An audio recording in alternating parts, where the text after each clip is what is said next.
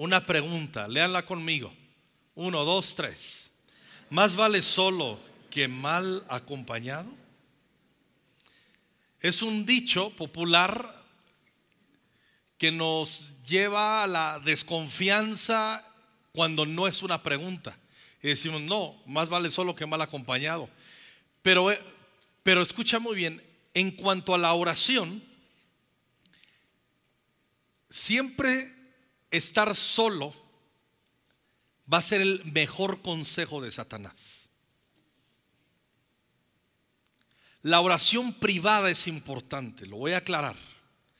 Pero la, oración privada que habla Jesús de cerrar la puerta, estar con el Padre y ser recompensados, es una parte de la expresión de la oración. La oración privada que no nos lleva a la vida de oración en comunidad es insuficiente. Y la oración en comunidad no es, no es un sustituto de la oración privada. En resumen, ambas expresiones de oración son importantes, son necesarias y como discípulos, discípulas de Jesús, debemos practicarlo de esta manera. Y es conforme a la palabra. Ahora, te quiero decir algo. Satanás odia que encuentres un socio de oración. Escucha lo que acabo de decir. Satanás odia que encuentres un socio de oración, pero odiará aún más que descubras la oración en comunidad. Cuando vamos al libro de Daniel, vamos a encontrar, eh, se narra en los primeros capítulos, cómo hubo cuatro chicos que fueron llevados cuando, cuando vinieron los babilonios, llevaron cautivos, llevaron la cautividad a Babilonia, entre ellos iban cuatro muchachos. Y estos cuatro muchachos, Daniel, Ananías, Misael y Azarías, ellos llegaron a estar, llegaron a ser reconocidos por su inteligencia y por las decisiones de honrar a Dios. Dios les recompensó con una sabiduría y una inteligencia mayor. No es nuestro tema, pero eso está establecido ahí en el capítulo 2 de Daniel. Pero sucede ahí mismo desde, el capítulo 2 hasta el versículo 13, no lo vamos a leer por ahora, vamos a encontrar que el rey Nabucodonosor tuvo un sueño. Y ese sueño lo turbó, lo alteró, lo puso mal el sueño. Entonces quiso que vinieran los sabios, los brujos y los magos que había en toda esa región de Babilonia para que le interpretaran un sueño que por cierto no se acordaba que soñó. Imagínate, ¿a alguien le ha pasado que de repente dices, ay, soñé feo? Y te pregunta a tu familia, ¿y qué soñaste? Ni me acuerdo, pero sé que soñé feo. ¿Te ha pasado? A todos creo que nos ha sucedido. Bueno, la diferencia es que nosotros lo podemos hacer un comentario en el desayuno y el malhumorado de la casa nos puede decir, pues si no sabes que soñaste, no nos andes contando. ¿Qué nos importa? No. El problema es que este hombre era el rey y estaba súper turbado y asustadísimo. E hizo que vinieran, llamó a todos los que tenían supuestamente la capacidad de interpretar sueños. Y en este caso dice, interpretenme el sueño que ni siquiera se los puedo explicar. Así, adivinen qué soñé y luego interpretenme el sueño. Eso no era fácil.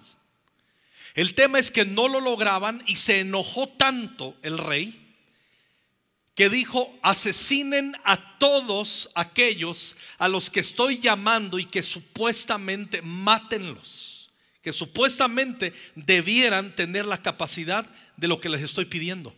Pero en el paquete iban Daniel, Ananías, Misael y Azarías, porque ya estaban en una buena posición y a buenos ojos y tenían ya una reputación como sabios. El tema es que en el capítulo 2 leemos versículo 14, dice así. Entonces Daniel habló sabia y prudentemente a Arioc, capitán de la guardia del rey, que había salido para qué? Para matar a los sabios de Babilonia. Habló y dijo a Arioc, capitán del rey, ¿Cuál es la causa de que ese edicto se publique de parte del rey tan apresuradamente? Entonces Arioc hizo saber a Daniel lo que había. Escuchen bien la valentía, leemos de la valentía de Daniel. Y Daniel entró y pidió al rey que le diese tiempo y que él mostraría la interpretación al rey. Ya estaba bajo sentencia de muerte Daniel y sus amigos. Pero qué valentía, qué pantalones para hacer esto. Pero es que confiaba en el Señor. Versículo 17. Luego se fue Daniel a dónde? A su casa e hizo saber lo que había a quién? A Ananías, a Misael y a Azarías, sus compañeros. ¿Para qué se los hizo saber? Para que pidiesen misericordias del Dios del cielo sobre este misterio, a fin de que Daniel y sus compañeros no pereciesen con los otros sabios de Babilonia. Estaban, llegó Daniel y les dice, nos van a matar. Y le dice a sus compañeros, él no se lo guarda, lo comparte con sus amigos, con sus compañeros de oración, la aflicción y les advierte que ellos habrían de morir si no logran interpretar el sueño y dar a conocer al sueño al rey. Y entonces les, los invita y hacen una comunidad de oración. Y en esa comunidad de oración les da instrucciones. Vamos a pedir misericordias del Señor para saber descifrar este misterio y que no nos maten. Versículo 19. Entonces el secreto fue revelado a quién? ¿A quién? A Daniel. ¿A quién? En visión de noche. Por lo cual bendijo Daniel al Dios del cielo.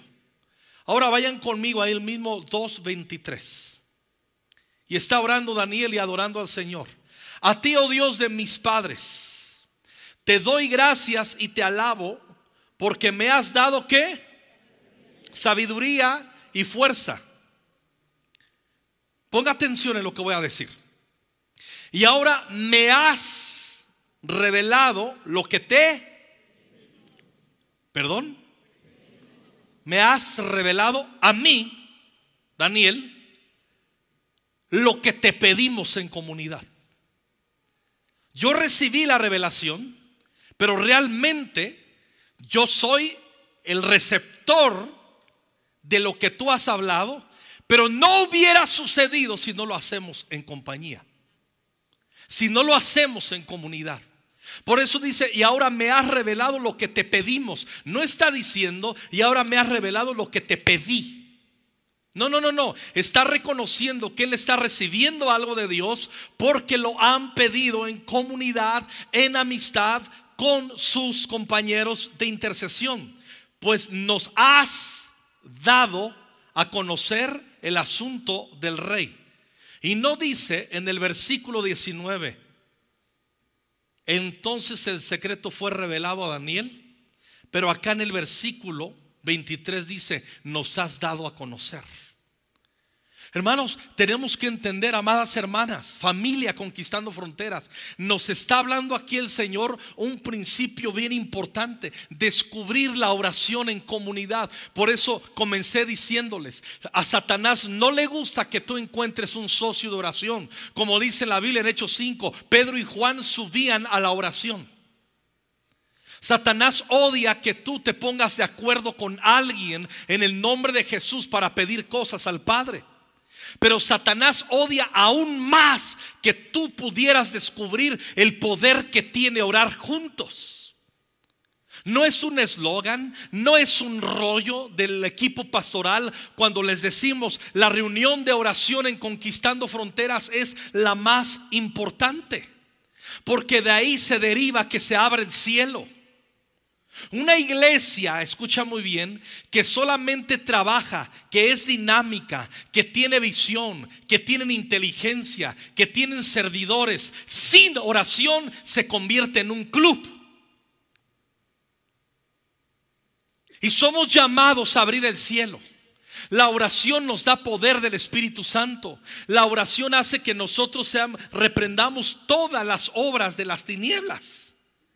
Cuando van conmigo a Daniel ahí mismo en capítulo 2, versículo 47, una vez que logra interpretar y descifrar todo este enigma, el versículo 47, escuchen, el rey habló a Daniel y dijo, ciertamente el Dios vuestro es Dios de dioses y Señor de los reyes, aleluya. Y el que revela los misterios, pues pudiste revelar este misterio. Y yo agregaría ahí en el, por el contexto, con tus amigos, gracias a la comunidad de oración. Entonces el rey engrandeció a Daniel y le dio muchos honores y grandes dones. O sea, le dio mucha lana, lo estableció y le hizo gobernador de toda la provincia de Babilonia y jefe supremo de todos los sabios de Babilonia. O sea, Daniel terminó siendo el jefe de la mafia de los brujos en Babilonia. Era el mero jefe de los brujos. Él no lo era. Pero terminó Dios dándole autoridad sobre ellos y los sometía. Noten cómo se establece la autoridad del Señor sobre una ciudad y sobre una nación. Todo comienza con el buen entendimiento y el buen juicio de la práctica de oración en comunidad. Ah, pero no quedó ahí todo. Versículo 49. Y Daniel solicitó del rey y obtuvo que pusiera sobre los negocios de la provincia de Babilonia, ¿a quién? A Sadrach, Mesach y Abed-Nego, que eran sus nombres en Babilonia de sus tres amigos, y Daniel estaba en la corte del rey. Daniel recibió la mayor recompensa. Pero él entendió que la recibió y la puerta se le abrió y se cumplió todo lo, que se buscaba. Pero él al último, escuchen bien, terminó intercediendo por sus compañeros de oración. No se comió solo el paquete. Le dijo al rey, rey, ¿podrías poner en buen lugar sobre los negocios en Babilonia a estos tres amigos? Seguramente les contó, ellos fueron los, mis compañeros de oración, sin ellos no lo hubiera logrado. Pero ¿saben qué, amados hermanos? Muchos no entienden en las iglesias, pero me voy a aquí voy a decirlo en Conquistando Fronteras, no han terminado de entender el poder que tiene orar juntos. No lo han entendido. Muchos de ustedes ni saben que hay una reunión de oración el martes a las 7. Algunos de ustedes nunca han asistido y tienen mucho tiempo siendo miembros en Conquistando Fronteras. Ahora, hago aquí un paréntesis. El equipo pastoral, entendemos, tenemos inteligencia y sentido común. Y lo he dicho antes, entendemos que a algunos les sería imposible por causa que están en un horario de trabajo, en un horario de escuela o sencillamente viven súper lejos. Y por eso nosotros transmitimos en línea la reunión de oración no como sustituto a los que pueden estar aquí, sino como un servicio y orar juntos a quienes de veras no pueden estar aquí. No es que no te damos preferencia, es la opción que le damos a quienes no pudieran desplazarse por circunstancias de veras, de veras que les, que les, que les son imposibles. La distancia, el horario, qué sé yo. Pero al menos, escuchen muy bien, también creo que aún los que viven muy lejos, debieras hacer un desafío con tu familia y de vez en cuando, allá una vez al mes, allá cada cinco martes, decir, vamos a ir a orar porque es importante, nos queda retelejos, pero que tus hijos puedan ver. Que tú mismo en compañía con tu familia puedas disfrutar y ser un colaborador en comunidad de una reunión de oración. Y si de veras no puedes venir a la oración, si de veras no puedes, el, ay, estoy muy cansado, todos llegamos cansados, son las 7 de la noche, a esa hora todos estamos molidos y recansados de haber trabajado todo el día. Y hay algunos de ustedes que tienen la posibilidad de venir, pero simplemente no entienden la importancia de la oración en comunidad y a otros simplemente les da flojera y los vale gorro. Porque no entienden el poder que libera la oración. Cuando vamos a Lucas capítulo 5, versículos de 18 al 20, dice, y sucedió que unos hombres que traían en un lecho a un hombre que estaba paralítico, procuraban llevarle dentro y ponerle delante de él. ¿Quién es él aquí en este versículo? Jesús. ¿Qué hacían estos hombres? Eran cuatro hombres que traían a su amigo o su conocido, su vecino, qué sé yo, que estaba paralítico. Pero tenían una visión. Él no puede andar. Él necesita ser presentado delante de aquel que tiene el poder para restaurarle, levantarle y sanarle. Y traían en un lecho para ponerle delante de Jesús, pero no hallando cómo hacerlo a causa de la multitud, a causa del tráfico, a causa de lo que tú quieras, subieron encima de la casa. Y por el tejado le bajaron con el, con el lecho, con su cama, poniéndole en medio y lo lograron delante de Jesús. Realmente fueron unos intercesores, fueron unos compañeros de oración. Y noten bien el versículo 20. Algunos dicen que incluye la fe también del paralítico, otros que no. No me importa. Pero lo que sí Jesús, el Espíritu Santo está destacando, al ver la fe de ellos, les le dijo, hombre, tus pecados te son perdonados. Y todos sabemos en qué culminó la historia, en perdón de sus pecados y en una restauración de su salud, tomó su lecho, su cama y se fue a su casa restaurado y sanado. Pero Jesús vio la fe de sus amigos, porque escuchen muy bien, las cosas que se hacen en acuerdo, las cosas que se hacen en comunidad, abren el cielo. Todo lo que presentamos a Jesús en unidad desata poder. Pero estamos acostumbrados, escuchen muy bien lo que voy a decir. Lo mencioné antes. Si usted es de los que cree que va a lograr todo en oración, usted solo está engañado. Hay cosas que se logran solamente en comunidad. ¿A cuánto les ha pasado que sienten que tardan en recibir de repente respuestas de Dios? Otras parece que ni van a llegar. ¿Sabes por qué muchas veces no recibes respuesta? No es porque no estás orando bien, es porque estás orando solo es porque no tienes un socio de oración. Imagínate si uno hace huir a mil, dice la Biblia, y dos a diez mil, ¿te imaginas lo que sucede en comunidad? ¿Te imaginas lo que puede suceder si nos ponemos de acuerdo? El acuerdo desata un poder y abre el cielo. Y siempre los espíritus inmundos, Satanás va a intentar que no descubras a un socio de oración y que menos pudieras descubrir el poder que tiene orar en comunidad. Y Satanás va a hacer dos cosas. Una, que nunca ores. Dos, y te va a mantener no tan agresivo ni peligroso que solamente ores solo. Pero cuando un creyente aprende a orar solo, pero también aprende a, trasladar la oración en comunidad, es un, es un discípulo imparable. Algunos de ustedes no lo entienden. No lo han entendido. Y les estoy exhortando en el nombre de Jesucristo a que esto se enriquezca.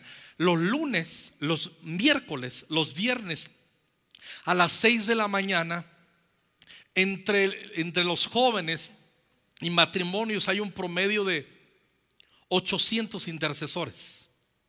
¿Estoy bien?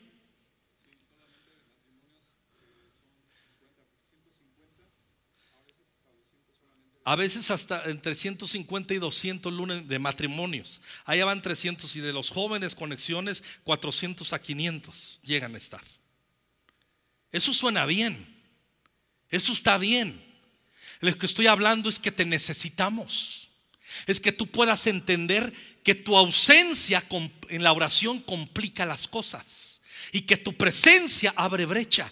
Tú eres importante y nunca Satanás querrá que tú entiendas que cuando tú te paras a la reunión en comunidad, tú haces que el cielo se abra, que las tinieblas huyan. Tu pura presencia, tu devoción, tu oración, tu amén, tu adoración es bien importante. Pero algunos no la están captando. Satanás te tiene velado y engañado. Y el Espíritu Santo quiere que despertemos a esto. Estos cuatro hombres de los que acabamos de leer vieron al, al, paralítico y decidieron trabajar en acuerdo y aunque no les fue fácil, no lo votaron. Hicieron lo que era poco común, abrieron el techo, lograron un milagro, no para ellos, pero sí para su amigo. Cuando tú eres un intercesor, cuando tú vienes a orar en comunidad, te conviertes en un obrador de milagros a favor de los demás. La oración tiene poder. La intercesión en comunidad nos abre el cielo. La oración es una expresión de fe. La Biblia dice que la fe sin obras es muerta y la oración es una obra. La oración es un trabajo. Tenemos que entenderlo. Mateo capítulo 18, versículo 18, dice así. Les digo la verdad, dice Jesús. Todo lo que prohíban en la tierra será prohibido en el cielo. Y todo lo que permitan en la tierra será permitido en el cielo. Esto habla de un principio. Termina diciendo, en la versión 60 dice, todo lo que aten en la tierra, en el cielo será atado. Y todo lo que desaten en la tierra será desatado en el cielo. Escuchen muy bien, el cielo obra cuando la tierra, los intercesores inician, inspirados por la palabra, por el entendimiento y por el poder del Espíritu Santo. El cielo responde a la tierra. El cielo quiere soltar mil y un bendiciones. Pero es necesario que la, que la tierra lo haga. Todo se inicia en la tierra bajo la inspiración y el entendimiento que nos da el Espíritu Santo. El contexto aquí es que Jesús está hablando de esos hermanos embusteros, groseros y pelados y orgullosos que hay en la iglesia. Dice, si alguien te ofende, dice, no vayas de chivato. Ve con el que te ofendió y dile, te pasaste de lanza, me ofendiste. Y cuando diga, no, yo no te ofendí, ve por un testigo y tráelo. Y vuélvele a decir, pasó esto y no lo estás admitiendo. Te perdono, pero tienes que admitir que me ofendiste. Pues no lo admito. Vayan y cuéntenlo a la iglesia, a la asamblea, a la comunidad. Y si no escucha a la comunidad cristiana, a la iglesia, deséchenlo, mándenlo a la goma. No dice así, pero para que lo entienda en chilango. Y luego que dice esto Jesús, es que cita el versículo 18. A cuando, cuando está diciendo, todo lo que prohíban en la tierra será prohibido en el cielo. Y todo lo que prohíban, todo lo que activen en la tierra será activado en el cielo. O sea, nos está recordando Jesús que la iglesia tenemos poder para disciplinar a la gente. Escucha bien, cuando tú andas en una rebeldía, cuando tú permaneces en ofensa y sin perdón ante otros, y eres denunciado y no te humillas, la iglesia retiene tu pecado y no te va a ir bien aunque hagas lo que sea, tarde o temprano tu pecado te va a alcanzar. Hasta que te humillas y la iglesia ora por ti, entonces la bendición de Dios fluye. Es toda una enseñanza y me voy a limitar a este comentario. Porque quiero retomar el versículo 19. ¿Me estoy explicando el contexto? A los versículos descubrimos riqueza cuando estudiamos el contexto. Versículo 19 dice, también les digo lo siguiente. Si dos de ustedes se ponen de acuerdo aquí en la tierra con respecto a cualquier cosa que oren, que pidan, dos que se pongan de acuerdo.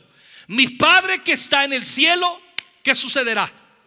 Está hablando de la autoridad. El versículo 18 habla de la autoridad que tenemos la iglesia para atar, para retener, para abrirle puertas, para cerrarle puertas.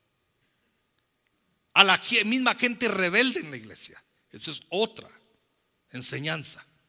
Pero dice, y por cierto, algo que va conectado, hablando del acuerdo, dice Jesús.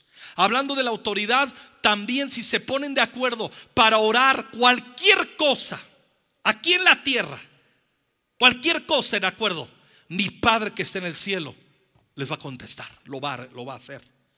Pues donde se reúnen dos o tres en mi nombre, ¿qué dice Jesús? Yo estoy ahí entre ellos. A ver, eso que se reúnen dos o tres en mi nombre, ¿cuál es el contexto para que esté Jesús ahí en medio? ¿Cuál es el contexto de, de qué está hablando? Unidad, ¿para qué? O sea, yo me puedo reunir con dos o tres hermanos en la iglesia y ya me reuní, ya está Jesús entre nosotros. No. Cuando me reúno para orar al Padre acerca de un asunto. Dice, yo estoy ahí en medio. Jesús está diciendo, llámenme a ser el cuarto. Llámenme a ser el tercero. Echen mano de mi intercesión delante del Padre. Yo me presento en medio de ellos como intercesor, porque el contexto habla de la oración. Cuando dos o tres se reúnen en mi nombre. ¿Para qué? ¿Para chismear? No. Ahí estamos chismecitos en el nombre de Cristo. No. Es para orar. Es para orar. Para interceder. Oh hermanos, si entendiéramos el poder que tiene orar juntos, usted no se quedaría en su casa. Usted pagaría el precio del tráfico si está a su disposición. En la mañana, ¿cuánto usted hace para ir, para ir a su trabajo? ¿Hora y media? ¿Una hora? ¿Dos horas? ¿Por qué de repente para venir a una reunión de oración, teniendo la frescura de la palabra, entendiendo lo que se logra en comunidad, ¿por qué no viene a ser un colaborador? Ahora, si usted de veras no puede venir, conéctese en línea, pero no se conecte sin ser proactivo en la oración. Enséñale a sus hijos, va a estar, sí, se pone el iPad, se pone así, así y mientras, eh, cena, ese, eh, trágate la concha, tómate la leche, chamaco. No haga eso. Porque no, es que hay muchos que están así, están, ¿qué hiciste? No, yo me quedé en línea a ver la oración. No, no, no, no queremos que veas cómo oramos, queremos que ores con nosotros. Y eso implica que tu chamaco o dale antes la merienda o después, pero enséñale a tu hijo que se ponga junto a ti y que no esté fregando. Pero muchos de ustedes no tienen la autoridad como padres para hacerlo. Porque muchos de ustedes hasta están sentados cenando mientras está la oración. Nos vamos a poner de acuerdo si estás entendiendo el peso que tiene la reunión de oración comunitaria aquí en la iglesia.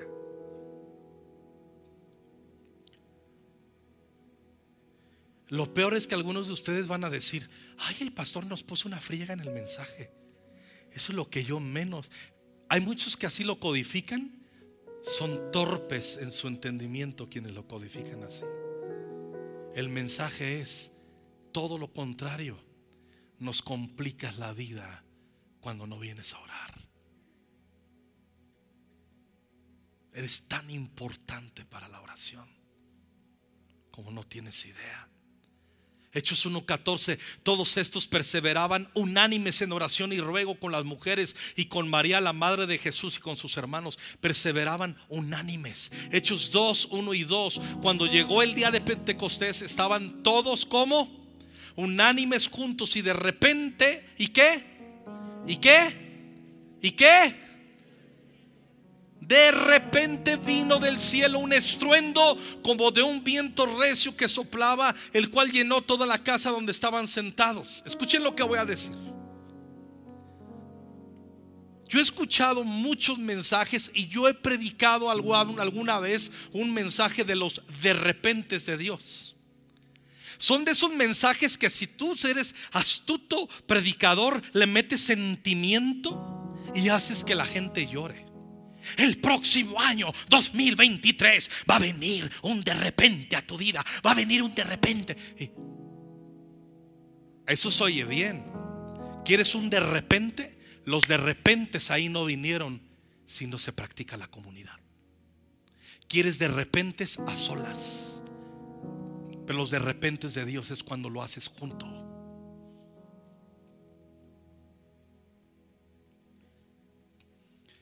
Pero somos una cultura y la pandemia, muchos no disciernen que eso lo logró. Muchos se quedaron en la vida independiente, Dios y yo.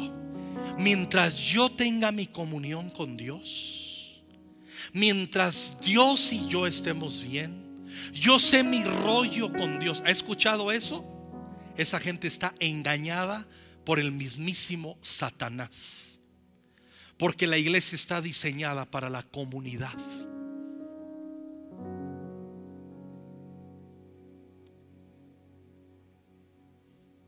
No, yo leo en mi casa, yo soy autodidacta. Ah, ah.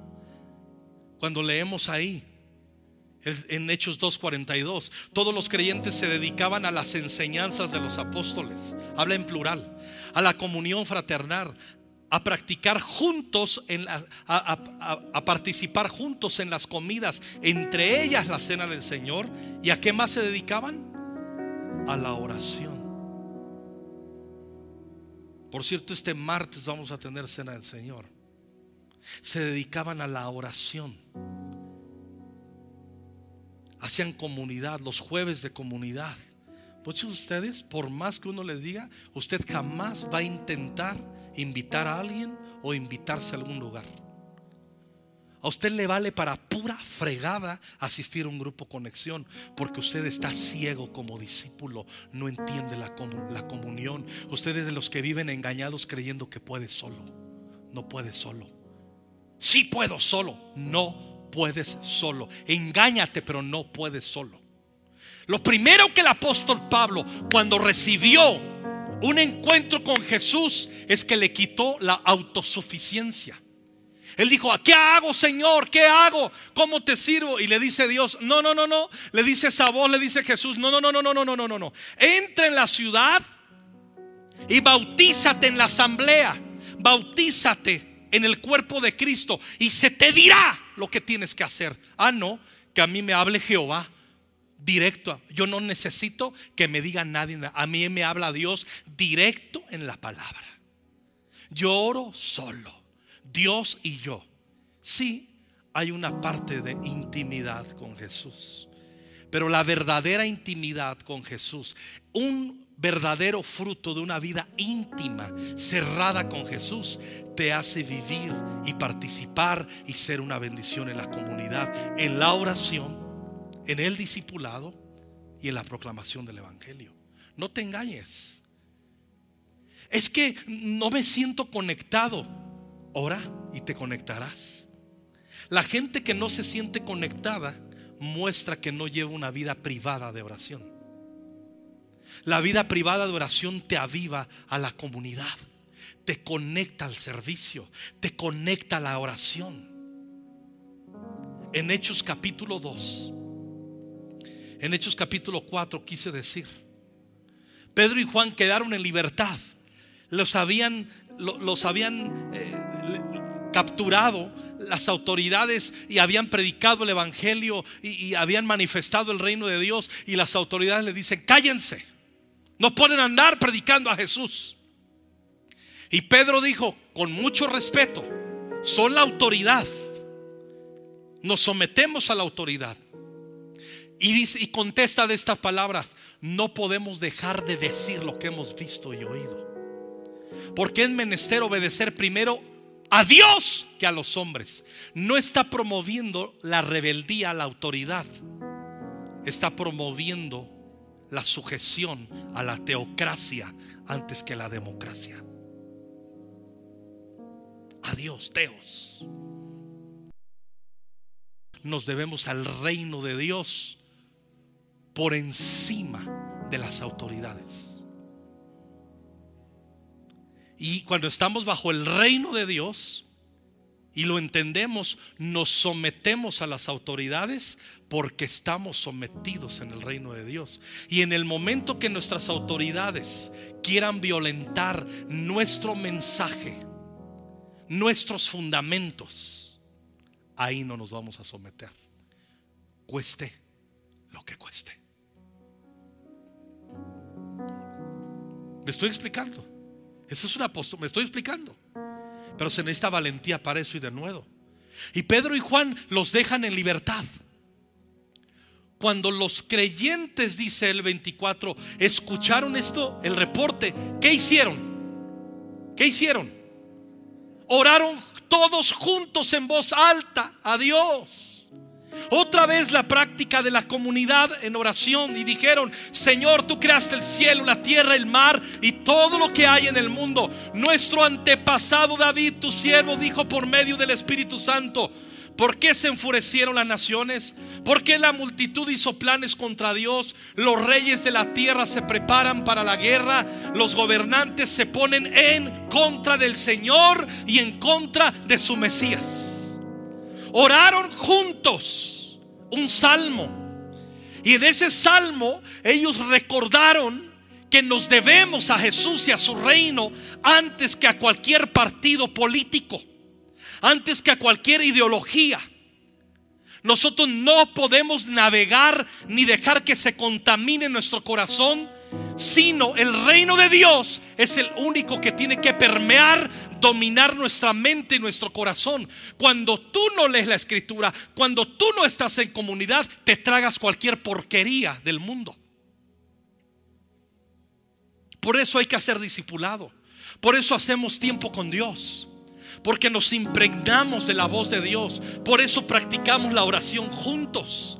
Porque hacemos que el reino de Dios venga. Y siguen orando y orando y orando. Y, todos los demás versículos. Eh, por ejemplo, el versículo 29. Ahora Señor, escucha sus amenazas y ayúdanos a nosotros que somos tus siervos a anunciar tu mensaje con valentía. Al mismo tiempo extiende tu mano para sanar a, a los enfermos y realizar señales milagrosas por el poder de tu santo siervo Jesús. Me encanta el 31. Cuando los creyentes terminaron de orar, el lugar donde estaban reunidos tembló. Nos pasó en el primer culto, nos tuvimos que salir. Fueron llenos todos del Espíritu Santo y siguieron anunciando valientemente el mensaje de Dios. ¿Cómo está que tomaron valentía? ¿Cómo es que siguieron adelante en la visión? ¿Cómo es que no dejaron de predicar el Evangelio? ¿Cómo es que no se permitían que en una reunión donde se predica el Evangelio no hubiera ni una silla vacía? ¿Has perdido el fuego por predicar el Evangelio? Has perdido la oración personal y la oración en comunidad. De ahí parte el poder para la misión. Te conviertes en un evangélico dominguero cumplidor. Voy a la iglesia, pero se te olvida el propósito. Adoración, almas, proclamación, el reino, gente que conozca al Señor. Y tú te sientes muy cómodo así. Hay que seguir predicando. Pero ¿dónde recibieron ese denuedo y ese poder? Una vez que oraron juntos. Y termino Hechos 12:5, pero mientras Pedro estaba en la cárcel, ¿qué hacía la iglesia? ¿Se quejaban? ¿Chillaban?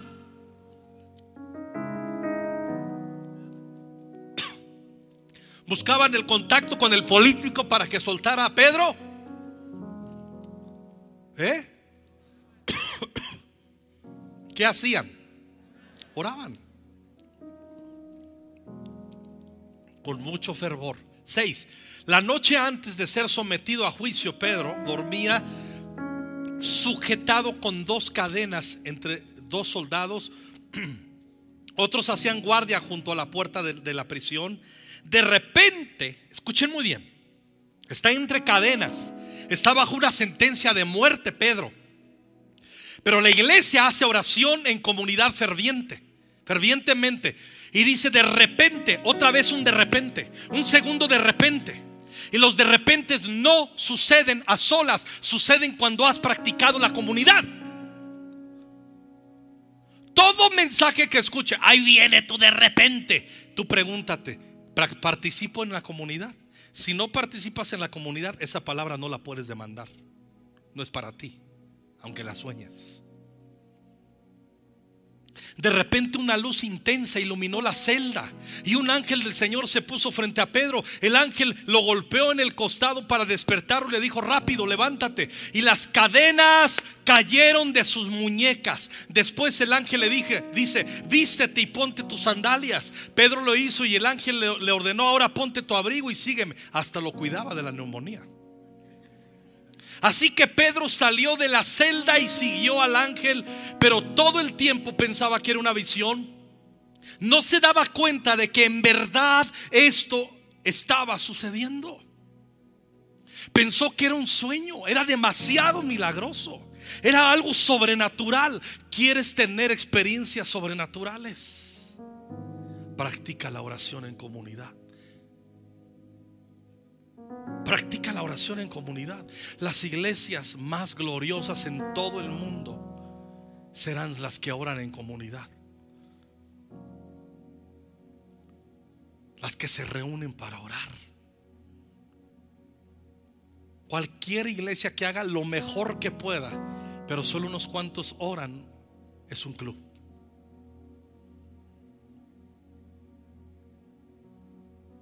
¿Eres miembro? De Conquistando Fronteras? ¿O tienes una credencial del club Conquistando Fronteras que tú te ideas en tu mente? Esta iglesia no es un club, es una iglesia. Eso somos. No nos olvidamos de quiénes somos pasaron el primer puesto de guardia y luego el segundo y llegaron a la puerta de hierro que, que, lleva a la ciudad y esta puerta se abrió por sí sola frente a ellos de manera que cruzaron la puerta y empezaron a caminar por la calle y de pronto el ángel lo dejó. Finalmente Pedro volvió en sí. De veras es cierto, digan conmigo, de veras es cierto. Vamos a tener manifestaciones de un de veras. Esto está pasando, pellizquenme, esto es real cuando participamos de la unidad, en unidad de oración. El Señor envió a su ángel y me, salvó de Herodes y, y, de que los líderes judíos, lo que los líderes judíos tenían pensado hacerme. Cuando se dio cuenta de esto, fue a la casa de María, la madre de Juan Marcos, de Jesús, donde muchos se habían reunido. ¿Para qué? ¿A dónde regresó después de sus cadenas? Al lugar donde sabía que se liberaba su libertad y su poder. Hay muchos de ustedes que en la semana escribía a ustedes hermanos, antes venías a orar, brother. ¿Qué diantres te pasó? ¿Qué te sucedió? ¿Te absorbió el negocio y la prosperidad? Perdiste visión, perdiste perspectiva, se debilitó tu corazón o eres de los que creíste que tenías que orar 10 años y dejar de asistir a orar.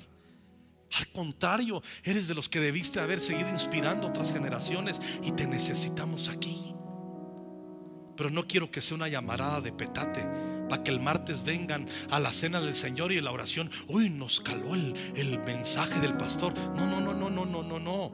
Que se convierte en algo vivo en ti. Orar en privado siempre nos llevará a la oración pública y a la adoración pública. La liberación de cadenas y adversidades vienen a través de oraciones en comunidad. Los milagros sobrenaturales que esperas se derivan de la oración en comunidad.